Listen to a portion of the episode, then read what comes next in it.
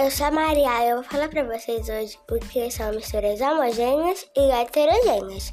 As misturas homogêneas são as misturas que não conseguimos ver e nem identificar as substâncias que estão misturadas. E as heterogêneas são aquelas que podemos identificar a olho nu.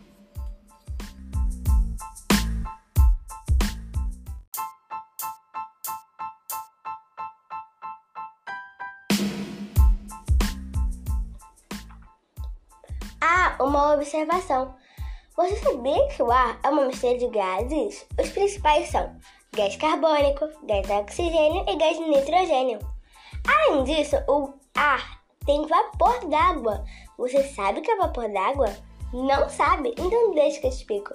O vapor d'água é a água em forma de gases. Um beijo! Voz para Maria, ser representante de turma. Um beijão, Colégio Medicina Senhoras Nazaré. Um beijo! Deixe seu like, se inscreva no canal. Maria Maria.